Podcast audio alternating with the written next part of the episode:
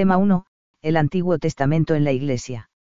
A veces, en la conversación coloquial con católicos que tienen poca formación teológica es posible escuchar frases como, yo no leo el Antiguo Testamento porque no quiero perder la fe, yo no leo la Biblia porque me escandaliza, o algunas otras por el estilo. Se trata, como es obvio, de expresiones provocativas e injustas. Pero reflejan una realidad que pesa desde hace siglos sobre la gente sencilla, que al no saber qué responder a cuestiones concretas que se les plantean al leer los libros del Antiguo Testamento, los miran con recelo.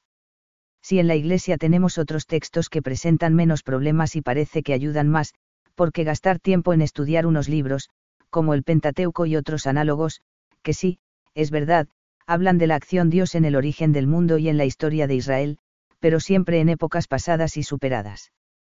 No es una tarea fatigosa y, al fin y al cabo, superflua. ¿No sería más útil a los cristianos olvidarse de esos escritos y poner todo su empeño en conocer a Jesucristo, que es el Verbo encarnado y vivo? En esta lección vamos a aprender qué respuesta se da a esas preguntas en el magisterio de la Iglesia, siguiendo la enseñanza de Jesús transmitida en la predicación apostólica. 11.1. El Antiguo Testamento en la predicación de Jesús y de los apóstoles.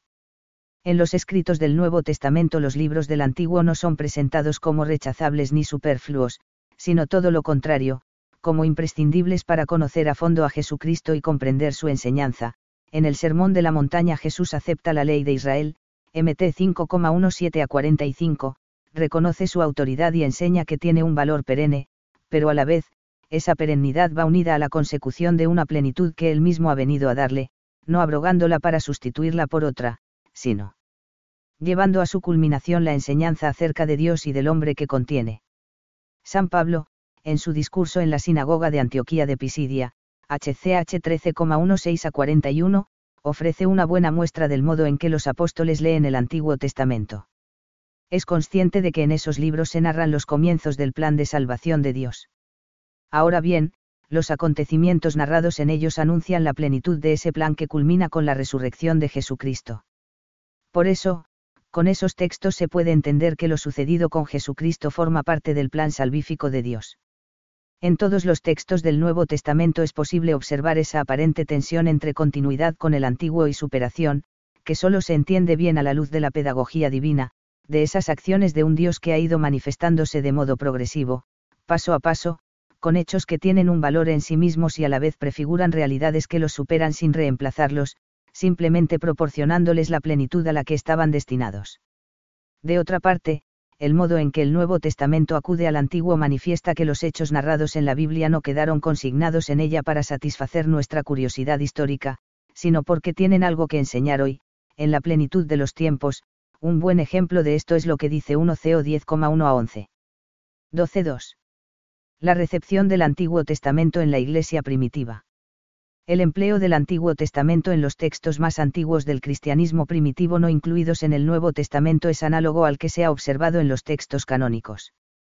Dentro de su sencillez, es interesante fijarse en lo que hace la Didache, tal vez el más antiguo de tales escritos conocido hasta el momento. Esa obra comienza así. Doctrina del Señor a las naciones por medio de los doce apóstoles. Dos caminos hay, uno de la vida y otro de la muerte, ya 21,8, pero grande es la diferencia entre estos caminos.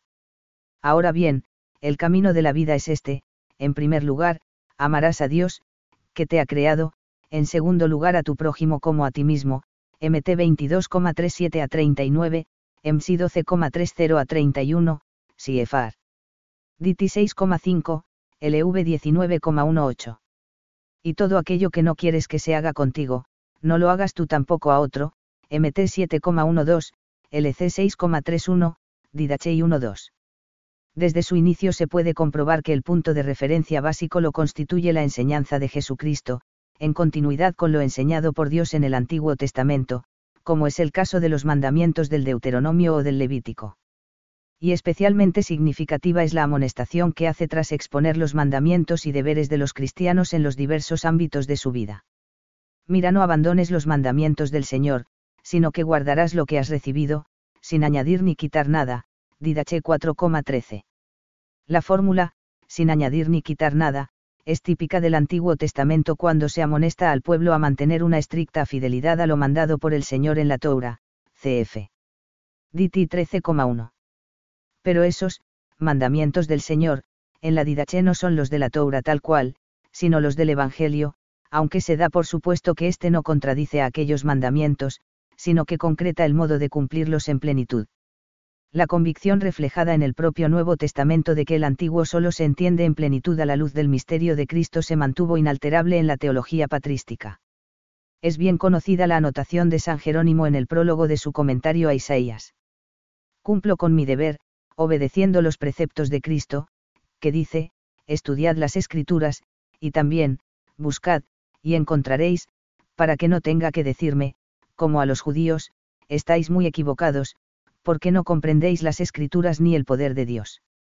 Pues, sí, como dice el apóstol Pablo, Cristo es el poder de Dios y la sabiduría de Dios, y el que no conoce las escrituras no conoce el poder de Dios ni su sabiduría, de ahí se sigue que ignorar las escrituras es ignorar a Cristo. 13.3. El Antiguo Testamento en el Magisterio de la Iglesia. El Magisterio de la Iglesia ha prestado una particular atención al Antiguo Testamento en los tiempos recientes. El Concilio Vaticano II fue el primer concilio ecuménico en dedicarle todo un capítulo de una constitución dogmática, en concreto de Iberbum. Más recientemente, la exhortación apostólica Verbum Domini de Benedicto XVI ha hablado con bastante detenimiento acerca de la lectura cristiana del Antiguo Testamento. 3.1. En el Concilio Vaticano II como síntesis autorizada de la fe de la Iglesia acerca de esta cuestión puede servir lo que el Concilio Vaticano II enseña en la Constitución dogmática de Iberbum sobre el Antiguo Testamento. Dios amantísimo, buscando y preparando solícitamente la salvación de todo el género humano, con singular favor se eligió un pueblo, a quien confió sus promesas. Hecho, pues, el pacto con Abraham y con el pueblo de Israel por medio de Moisés, de tal forma se reveló con palabras y con obras a su pueblo elegido como el único Dios verdadero y vivo, que Israel experimentó cuáles eran los caminos de Dios con los hombres, y, hablando el mismo Dios por los profetas, los entendió más hondamente y con más claridad de día en día, y los difundió ampliamente entre las gentes. La economía, pues, de la salvación preanunciada, narrada y explicada por los autores sagrados, se conserva como verdadera palabra de Dios en los libros del Antiguo Testamento, por lo cual estos libros inspirados por Dios conservan un valor perenne, pues todo cuanto está escrito, para nuestra enseñanza fue escrito, a fin de que por la paciencia y por la consolación de las escrituras estemos firmes en la esperanza. RM 15,4, N 14. En consecuencia, los libros del Antiguo Testamento y en particular aquellos de los que nos ocupamos en esta asignatura. Relatan y muestran la revelación de Dios a Israel no tienen como objetivo prioritario dejar constancia para las generaciones posteriores de anécdotas ni detalles accesorios, sino poner de manifiesto las palabras y acciones de Dios en el desarrollo de la economía salvífica. De este modo permiten conocer al Dios verdadero a través de lo que se narra en ellos. En continuidad con lo que aquí se afirma, la declaración Nostra Aetate del propio Concilio Vaticano II afirma que la Iglesia ha recibido la revelación del Antiguo Testamento por medio de Israel, aquel pueblo, con quien Dios, por su inefable misericordia, se dignó establecer su alianza, y con el que se mantiene espiritualmente unida, N4. Esos mismos libros recibidos de Israel son también cauce de la palabra de Dios, siempre actual en la Iglesia. Por lo que respecta a las dificultades que se pueden plantear cuando se leen en sí mismos algunos pasajes de estos libros, el concilio señala a continuación cuál es el objetivo principal de estos libros y, en consecuencia, cómo han de ser acogidos la economía del Antiguo Testamento estaba ordenada, sobre todo, para preparar, anunciar proféticamente y significar con diversas figuras la venida de Cristo Redentor Universal y la del reino mesiánico. Mas los libros del Antiguo Testamento manifiestan a todos el conocimiento de Dios y del hombre, y las formas de obrar de Dios justo y misericordioso con los hombres, según la condición del género humano en los tiempos que precedieron a la salvación establecida por Cristo.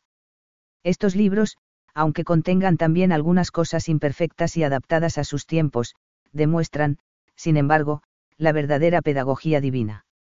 Por tanto, los cristianos han de recibir devotamente estos libros, que expresan el sentimiento vivo de Dios, y en los que se encierran sublimes doctrinas acerca de Dios y una sabiduría salvadora sobre la vida del hombre, y tesoros admirables de oración, y en los que, por fin, está latente el misterio de nuestra salvación, N15.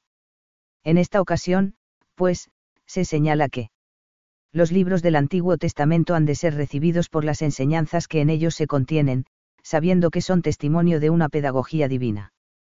Tanto los elementos de la revelación a Israel que narran, como ellos mismos como escritos sagrados, no solo tienen sentido en sí mismos, sino también en cuanto preparan la plenitud de la salvación que se da en Cristo. Por tanto, cuando el Antiguo Testamento se lee retrospectivamente a la luz de Cristo es posible percibir en él ese designio, a la vez que se percibe la distancia entre el punto concreto del desarrollo progresivo de la revelación en que se encuentra cada texto y el punto final de ese proceso. De ahí que la interpretación cristiana del Antiguo Testamento reclama que se distingan cuidadosamente las fases sucesivas de la historia de la salvación en el desarrollo de la revelación, evitando mezclar confusamente lo que es propio de cada etapa. Eso requiere que la interpretación teológica integre plenamente la literaria y la histórica. Por último, en continuidad con lo que la fe del pueblo de Dios había percibido desde los orígenes del cristianismo y San Agustín había formulado expresamente, se recuerda que Antiguo y Nuevo Testamento son inseparables, Dios, pues, inspirador y autor de ambos testamentos, dispuso las cosas tan sabiamente que el Nuevo Testamento está latente en el Antiguo y el Antiguo está patente en el Nuevo. Porque, aunque Cristo fundó el Nuevo Testamento en su sangre, no obstante los libros del Antiguo Testamento recibidos íntegramente en la proclamación evangélica, adquieren y manifiestan su plena significación en el Nuevo Testamento, ilustrándolo y explicándolo al mismo tiempo, N16. Así, pues, para los cristianos todo el plan salvífico de Dios se va desarrollando hasta alcanzar su plenitud en Jesucristo. 3.2. En el Catecismo de la Iglesia Católica. El Catecismo de la Iglesia Católica, publicado por San Juan Pablo II en 1992, subraya algunas de las ideas ya expresadas en los textos del Concilio Vaticano II acerca de la unidad del Antiguo y Nuevo Testamento, y explica con más detalle el modo en que la Iglesia ha esclarecido esa unidad. La Iglesia, ya en los tiempos apostólicos, CF1 CO 10611, HB 10,1, 1P 3,21, y después constantemente en su tradición, esclareció la unidad del plan divino en los dos testamentos gracias a la tipología. Esta reconoce en las obras de Dios en la antigua alianza prefiguraciones de lo que Dios realizó en la plenitud de los tiempos en la persona de su Hijo encarnado, N128. La tipología significa un dinamismo que se orienta al cumplimiento del plan divino cuando, Dios sea todo en todos, 1 CO 15,28. Así la vocación de los patriarcas y el éxodo de Egipto, por ejemplo, no pierden su valor propio en el plan de Dios por el hecho de que son al mismo tiempo etapas intermedias, N 130. El propio catecismo volverá a explicar qué se entiende por tipología, y señalar algunos ejemplos de este uso en el Nuevo Testamento, cuando dice que la catequesis pascual del Señor, y luego la de los apóstoles y los padres de la Iglesia se articula sobre la armonía de Antiguo y Nuevo Testamento. Esta catequesis pone de manifiesto lo que permanecía oculto bajo la letra del Antiguo Testamento, el misterio de Cristo. Es llamada catequesis, tipológica, porque revela la novedad de Cristo a partir de, figuras, tipos, que la anunciaban en los hechos, las palabras y los símbolos de la primera alianza. Por esta relectura en el espíritu de verdad a partir de Cristo, las figuras son explicadas, CF2CO 3,14 a 16. Así, el diluvio y el arca de Noé prefiguraban la salvación por el bautismo, CF1P 3,21, y lo mismo la nube, y el paso del Mar Rojo, el agua de la roca era la figura de los dones espirituales de Cristo, CF 1 a 16 CO 10,1 a 6, el maná del desierto prefiguraba la Eucaristía, el verdadero pan del cielo, en 6,32, N 1094. 3.3. En la exhortación apostólica, Verbum Domini. La exhortación apostólica Verbum Domini de Benedicto XVI, de fecha 11 de septiembre de 2010, es un documento relevante para la comprensión católica del Antiguo Testamento. Este documento ofrece unas claves adecuadas para la interpretación bíblica hoy. Cuando se publicó, ya había pasado casi medio siglo desde la conclusión del Concilio Vaticano II, y se tenía una perspectiva adecuada de la recepción de los textos conciliares, así como de los nuevos retos que se estaban planteando a la reflexión teológica con el progreso de las investigaciones sobre la Biblia llevadas a cabo en esos años las líneas maestras de sus aportaciones tienen como punto de partida las ideas centrales del concilio, y asumen algunos desarrollos posteriores en la comprensión católica de la escritura. En continuidad con Dei Verbum, la reflexión sobre la palabra de Dios se enmarca en el ámbito de la revelación, que tiene lugar en la historia. Los libros sagrados testimonian la historia de la salvación, que no es una mitología sino una verdadera historia y, por tanto, su estudio requiere el empleo de los procedimientos propios de la investigación histórica seria, como el histórico crítico y otros métodos de análisis del texto desarrollados recientemente, cf.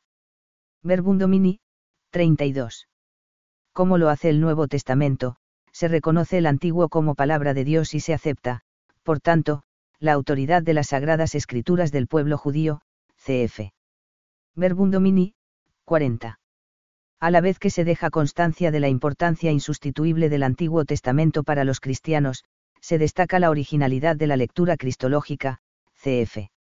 Verbum Domini, 41. Los cristianos leemos el Antiguo Testamento a la luz de Cristo muerto y resucitado, y proclamamos que, en el misterio de la vida, muerte y resurrección de Cristo, las sagradas escrituras del pueblo judío han encontrado su perfecto cumplimiento. Por eso, se puede afirmar con Hugo de San Víctor que, toda la divina escritura es un solo libro y este libro es Cristo, cf. Verbum Domini, 39. Desde los tiempos apostólicos la Iglesia ha mostrado la unidad del plan divino en los dos testamentos gracias a la tipología, que no tiene un carácter arbitrario sino que pertenece intrínsecamente a los acontecimientos narrados por el texto sagrado pero esta lectura tipológica no deprecia el valor intrínseco de las escrituras de Israel concediéndoles solo un valor secundario de anticipación, sino que, al contrario, revela lo inagotable de su contenido a la vez que lleva a reconocerle el valor de revelación que poseen, cf. Verbum Domini, 41. La constatación de la diferencia profunda y radical entre las lecturas judía y cristiana de las escrituras de Israel, en modo alguno implica hostilidad recíproca. Por el contrario, el ejemplo de San Pablo, cf. RM 9 a 11, demuestra que una actitud de respeto, de estima y de amor hacia el pueblo judío es la sola actitud verdaderamente cristiana. Ambas lecturas reconocen la autoridad de esos libros y comparten en ellos sus raíces espirituales, cf. Verbum Domini, 43. El Antiguo Testamento es tan imprescindible para la fe cristiana que las eventuales dificultades que pudieran presentarse en la lectura de algunos pasajes más difíciles no debe ser óbice para su completa recepción y amplia difusión. Más bien constituye un incentivo para proporcionar a los fieles la competencia adecuada para interpretar correctamente esos pasajes enseñándolos a leer los textos en su contexto histórico-literario y a la luz del misterio pascual de Jesucristo, cf. Verbum Domini, 42.